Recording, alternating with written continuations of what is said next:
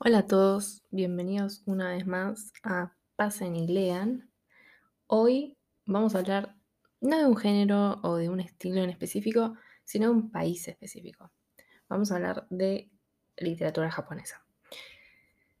A mí la literatura japonesa me gusta mucho porque es muy, es muy sutil, es muy lenta, es mucho más sobre el desarrollo de los personajes que sobre el desarrollo de la trama.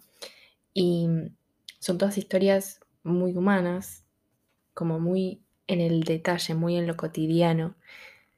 Me, viene a la mente, por ejemplo, Murakami, que tiene muchos personajes que, no sé, se ponen a lavar la ropa, a tender la ropa. Todas esas acciones que son como muy hogareñas y lo siento como muy acogedor todo lo que es el estilo japonés. No por eso igual son aburridas, por eso hoy vamos a tener de todo un poco.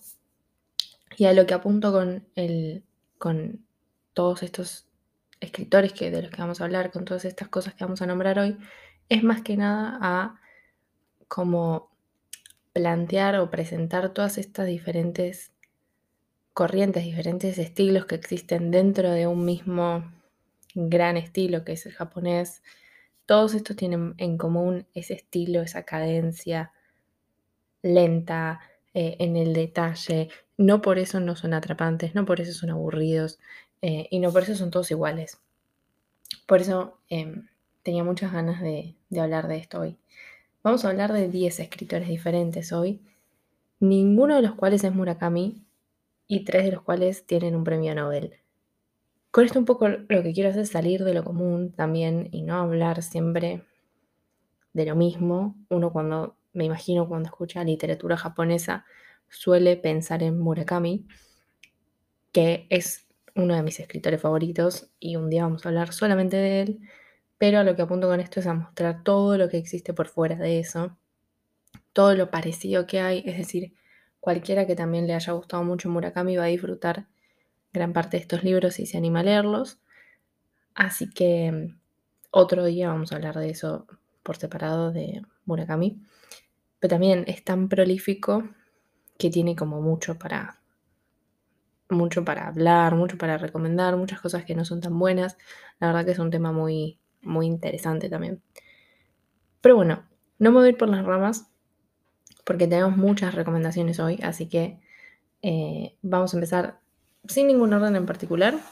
Así que voy a empezar con una autora que quizás sea un poco más, más familiar porque es más moderna, que es Sayaka Murata.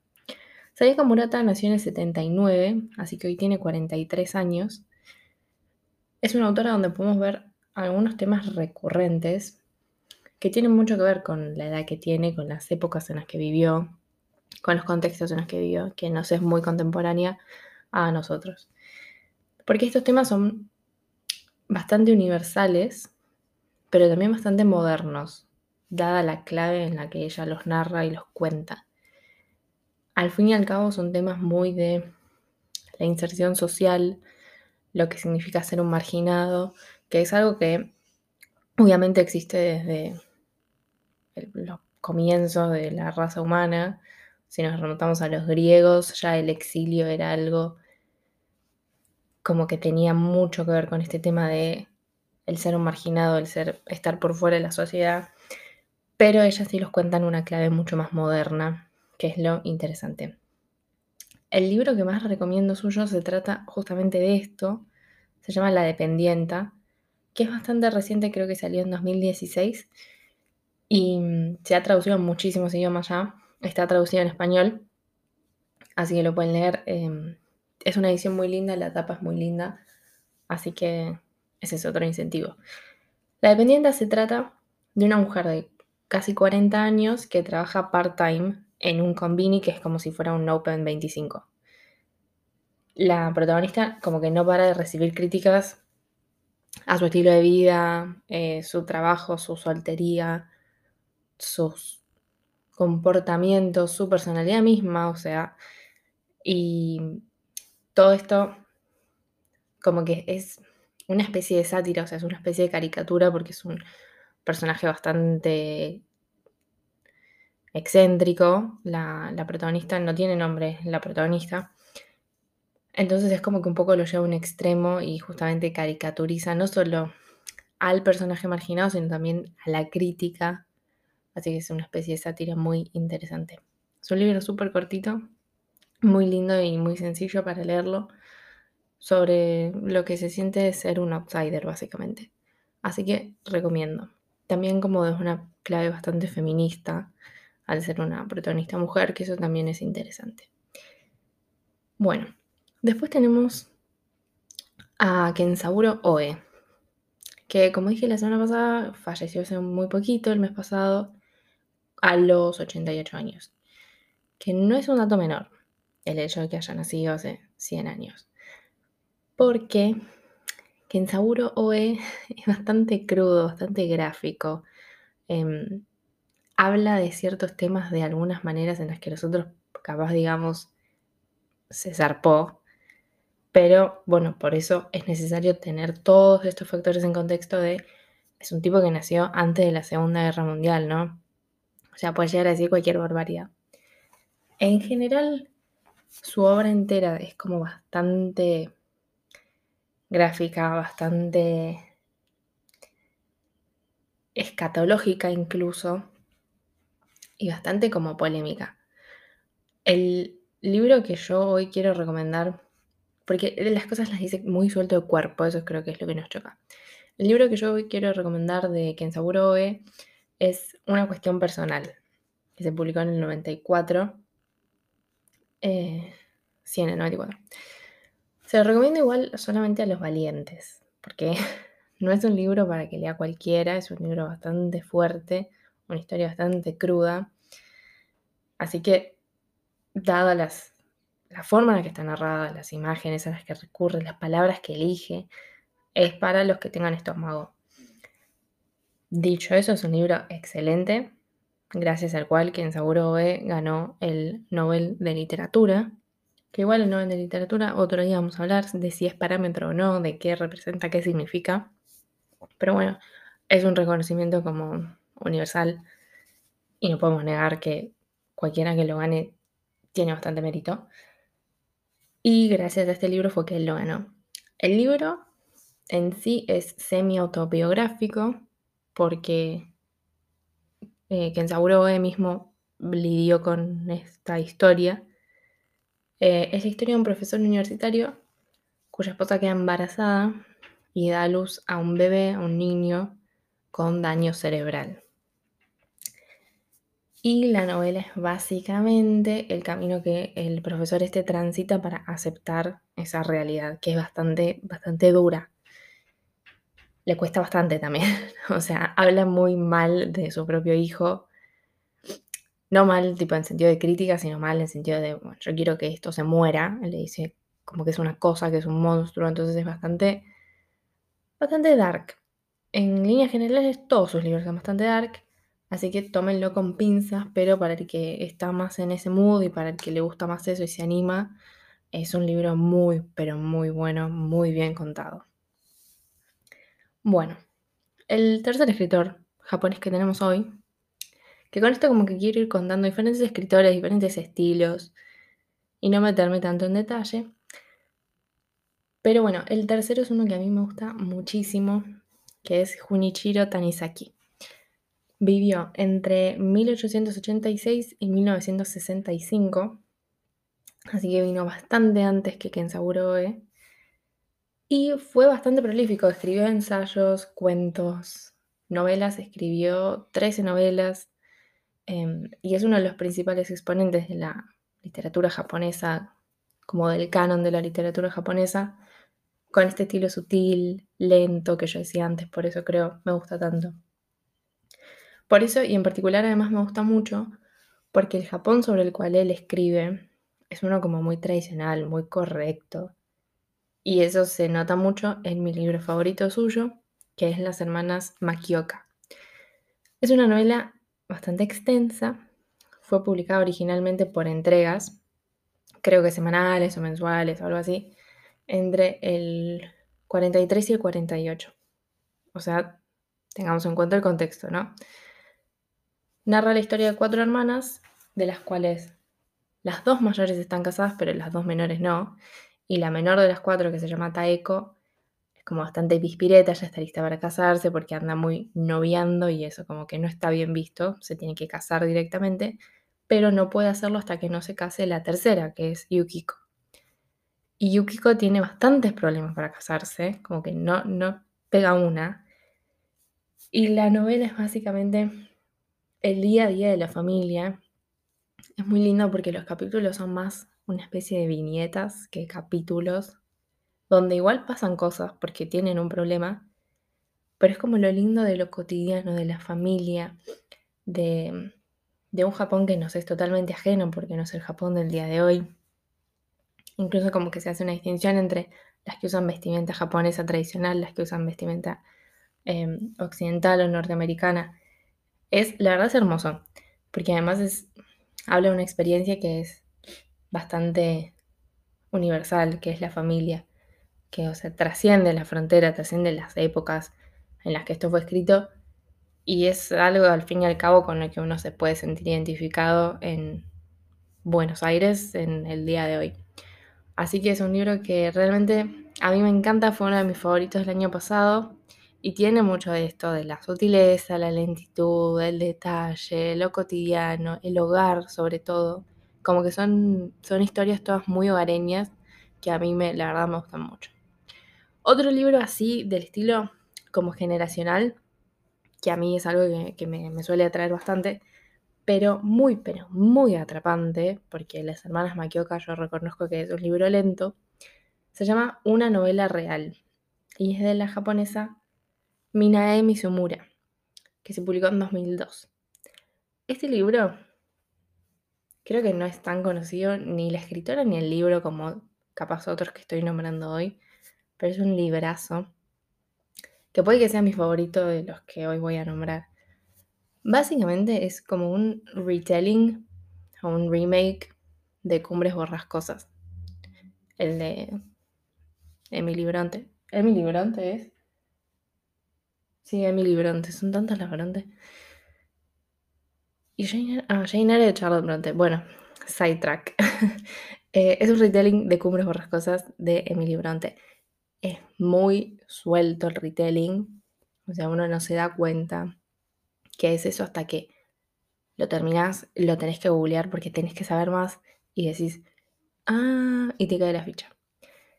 Pero bueno, eh, está ambientado en el Japón de posguerra, o sea, nada que ver con Cumbres Borrascosas. Y es como una historia dentro de otra historia, dentro de otra historia, que eso ya de por sí es buenísimo, pero que encima a cada rato te demuestra que no sabías qué iba a pasar, que vos pensabas que sí, pero no. Y es uno de los casos contrarios a lo que hablaba antes yo de que como que luce más, se luce más el desarrollo del personaje que de la trama. Creo que acá es más central la trama que los personajes. Así que también capaz esto puede apelar más a, lectores que necesitan como algo más rápido, más atrapante. A diferencia de, por ejemplo, la novela generacional de Tanizaki, Las hermanas Makioka. No quiero, no quiero ni decir nada de este para no spoilear, porque es ideal agarrarlo sin saber nada más que esto, que es como un retelling de cumbres borrascosas japonés. Em, pero sí, háganme caso, si van a agarrar un libro de esta lista, tiene que ser este porque es... No, no van a poder parar de leerlo, la verdad es buenísimo. Bueno, después tenemos un bromance japonés entre dos de los escritores más esenciales de la literatura japonesa, que son Yasunari Kawabata y Yukio Mishima. Mishima no solo fue discípulo de Kawabata, sino que además fueron amigos amigos íntimos, amigos muy, muy cercanos.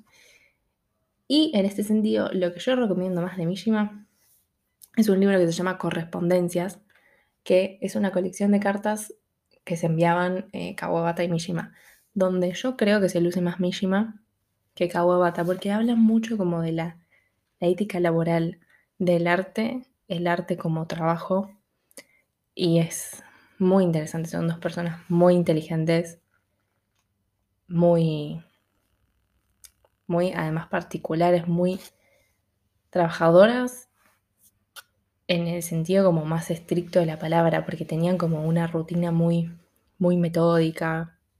Es muy interesante de leer. Además de que eran dos personas humanas al fin y al cabo, y también brilla como la humanidad de ambos. Y demuestra que no eran dos máquinas que lo único que hacían era escribir, ¿no? Así que ese libro es muy, pero muy interesante. Además, Mishima escribió ensayos, novelas. Yo me quedo más con su ética y con su discurso que con sus novelas. De todas maneras, hay una muy buena que se llama Star, que es sobre un actor como súper popular que, que, que, está como muy aquejado por la fama. Como que la fama es su condena más fuerte, a la vez que es la única forma para él de lograr su trabajo, que es su pasión. Muy interesante ese libro, muy cortito también. Lo que no sé es si está traducido al español. Debería averiguar. Se llama Star, solo Star. Bueno, y por otro lado, tenemos a Kawabata, que fue el primer japonés en ganar el Nobel de la Literatura en el 68. Así que, obviamente, iba a ser digno de admiración de Mishima y de cualquier otro. De hecho, muchos japoneses nombran a Kawabata como una influencia muy grande en, su obra. Pero bueno, suyo en particular, quiero recomendar em, Lo Bello y lo Triste, que es una novelita muy corta, muy linda, sobre el amor y los celos, básicamente. Se trata de un hombre grande que se encuentra después de muchos años con su amante de hace muchos años, que es una mujer, que es una artista. Y en el momento en que se reencuentran, esta mujer artista vive con una especie de aprendiz que tiene, que es una chica, y esta chica como que está muy enamorada de su maestra, que es esta mujer amante del señor con el que empieza la historia. La chica esta, la joven, como que se pone demasiado celosa se rehúsa a compartirla a esta mujer más grande y la historia básicamente como que se trata de eso, de ese juego de celos, de amor, de qué significa el amor, qué es amor y qué es obsesión, ¿no? Muy cortita, muy linda. Se la criticó bastante a la novela por esta imagen del lesbianismo labrada por un hombre pero sacando ese tema que a mí, dado el contexto, no me parece muy alevoso ni problemático, es hermoso. Es mi favorito de Kawabata. Si bien la gente no está de acuerdo conmigo y en general no se la entiende como la obra más esencial de Kawabata, a mí me gusta, realmente me gusta mucho. Pero tiene muchas otras cosas Kawabata, así que el que le interese meterse en, en la obra del escritor va a encontrar muchas novelitas cortas, que es lo que está bueno. Cuentos no sé si tantos, pero van a encontrar mucho para, para investigar y para meterse ahí. Pero bueno, si Kawabata es uno de los padres de la literatura japonesa, el abuelo, porque vino antes, es Akutagawa. Tampoco vino tanto antes igual. Ryusonuke Akutagawa nació en 1892 y se mató a los 35 en 1927. Que es un final bastante recurrente porque Kawabata también se mató, pero a los 72, en el 72. Así que nació un poquito después. Akutagawa podría haber sido más prolífico si hubiera vivido más. Yo lamento mucho que se haya matado tan joven, pero incluso en los 35 años que vivió dejó más de 150 cuentos. Son uno mejor que el otro los cuentos de Akutagawa realmente es como el padre del, cuento corto japonés. No, como el padre, no, eh, lo es. lo, digo yo, no sé quién, más lo dice. Pero bueno, hay una película japonesa que se llama Rashomon, y hay un cuento de Akutagawa que se llama Rashomon. Pero la película Rashomon no está basada en el cuento Rashomon de Akutagawa. Está basada en otro cuento de Akutagawa que se llama En el bosque. ¿Sí? Ambos cuentos, En el bosque y Rashomon, son excelentes. Son uno mejor que el otro. No puedo ni decir de qué se tratan porque son muy cortitos y digo que de qué se tratan, cuento el cuento. Y Akutagawa lo cuenta mejor que yo. Así que les recomiendo que los lean. Ambos los pueden encontrar en Google porque son medio ya de dominio público. Y después la película también es muy buena. Los cuentos de estos son como un excelente ejemplo de lo que era la literatura japonesa de principio del siglo XX. La verdad, para mí, dos joyitas. Y, o sea, si les interesa pueden seguir leyendo cuentos de Akutagawa, que son, la verdad, que son buenísimos. Creo que, o sea, definitivamente el mejor cuentista japonés. Sí, el mejor cuentista japonés. Pero, hablando de cuentos, voy a volver un poco más a nuestra época. Porque si bien Akutagawa es el mejor cuentista japonés, no quiere decir que sea el único buen cuentista japonés. Y voy a recomendar a Banana Yoshimoto. Banana es una escritora muy copada porque es muy urbana, muy moderna, bastante occidentalizada, creo, a comparación de todos estos otros escritores como japoneses tradicionales que fui nombrando. Pero aún así es muy japonesa con esto que decía antes, sus descripciones de cositas simples. no sé, el olor de una comida, la sensación de la lana, el clima, todas estas como cositas chiquitas que para mí es lo más lindo de la literatura japonesa. De ella lo que quiero recomendar justamente es un libro de cuentos que se llama Recuerdos de un callejón sin salida. Dentro de esta colección en particular a mí me gustan dos mucho, que son La Casa de los Fantasmas, que creo que es el primero, que no voy a decir mucho de qué se trata porque medio que el nombre lo dice, y otro que se llama Mamá, que también me había gustado mucho, que es sobre una chica que se intoxica, pero sobre, muy heavy, pero sobrevive. Y como que se preguntan qué hubiera pasado si se moría, básicamente. Está muy bueno, muy existencialista. Bueno, casi llegamos al final. dije todo bastante rápido. Tenemos un Murakami, que no es ese Murakami, sino que es Ryu Murakami. Es un escritor contemporáneo, bastante hollywoodense. ¿Por qué hollywoodense? Porque el libro que voy a recomendar, que se llama Sopa de Miso, es bastante...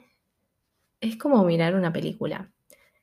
Es muy rápido, es muy bizarro, tiene mucho gore.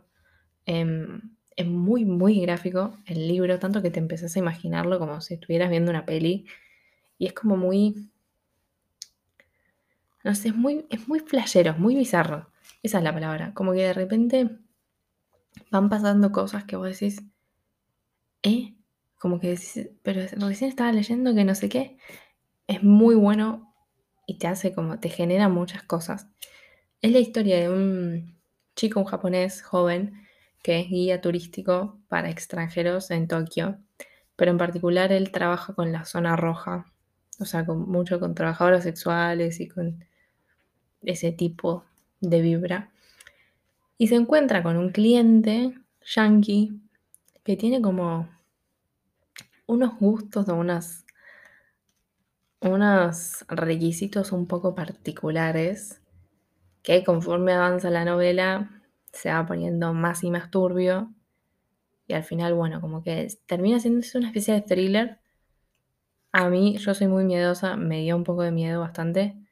Em, es un libro muy bueno, muy bien narrado y como una perlita de, la literatura japonesa de los últimos años, ¿no? Porque hablé mucho de autores como muy clásicos y eso no significa que al día de hoy no haya gemas como esta. Así que muy recomendado. Estaría muy bueno que hagan una peli este libro. Yo no la miraría porque me da impresión, pero quedaría muy bien. Y finalmente, tenemos un japonés medio trampa, porque Kazuo Ishiguro nació en Japón, pero a los 5 años se mudó a Inglaterra y escribe en inglés y creo que ni sabe japonés o se le olvidó todo. Pero bueno, es japonés y se nota. Se nota que es japonés porque voy a recomendar un libro suyo que es Lo que queda del día o Los restos del día, varía la traducción. Si bien este libro no transcurre en Japón, ni hace referencia a la cultura japonesa, ni a Japón de manera alguna, y es una historia inglesa, es una historia muy japonesa. Es la historia de un mayordomo que está como obsesionado con, con la noción del deber y del trabajo. Es un mayordomo retirado que como que no puede, no puede dejar ir su laburo. Y a mí me parece como una idea muy japonesa, en esencia. Es un libro súper lento, súper lindo, las imágenes son hermosas. Y bueno, Ishiguro es el tercer Nobel que tenemos en los días de hoy. Y no en vano ganó un Nobel. Además es muy como multifacético, porque después, por ejemplo, tiene una distopía, que es Nunca me abandones, que también tiene una película. Lo que queda el día también es con Anthony Hopkins. Y Nunca me abandones también. Pero bueno, tenés por un lado una distopía y por otro la historia de un mayordomo. O sea, es como que el, tipo puede lograr muchos estilos diferentes, mucho... Después está Clara and Sun, que es uno nuevo, que creo que también es más para el lado de la distopía, ciencia ficción. Como que puede hacer muchas cosas muy bien. Y creo que quizás por eso sea merecedor del Nobel. Pero bueno, eso es todo. Creo que hay algo para todos los gustos hoy y me parece importante rescatar la belleza que hay en la literatura japonesa. Porque, y, no quedarnos solamente con Murakami, porque Murakami es hermoso, a mí me encanta, pero hay como mucho más, hay, hay mucho para mirar en las influencias que Murakami toma. Después hay mucho, mucha diferencia en los estilos, hay mucho realismo mágico en la literatura japonesa el rey de eso igual es Murakami, indiscutido. Pero es a mí es un género que me, gusta mucho, que me toca la fibra, no sé, al, igual que lo, cotidiano que, decíamos recién. Así que bueno, obviamente quedan afuera muchos, miles de escritores. Eh, no sé, Natsume Soseki, Dasai. Hay un montón de escritores clásicos que no nombré hoy. Y de escritores contemporáneos que no nombré hoy. Pero creo que con esta selección Cualquiera puede elegir alguno y empezar a leer. Y cuando leas alguno te va a dar ganas de seguir con otro. Y puedes volver a esta lista y decir, ah, hoy voy a agarrar a Kawabata. Y bueno, y seguir. Es hermoso. Eh, así que bueno, espero que lo hagan, que elijan alguno y lo lean. Por esta semana los dejo, pero nos vemos la próxima con más, con muchos más libritos. Así que bueno, buena semana y un beso muy grande.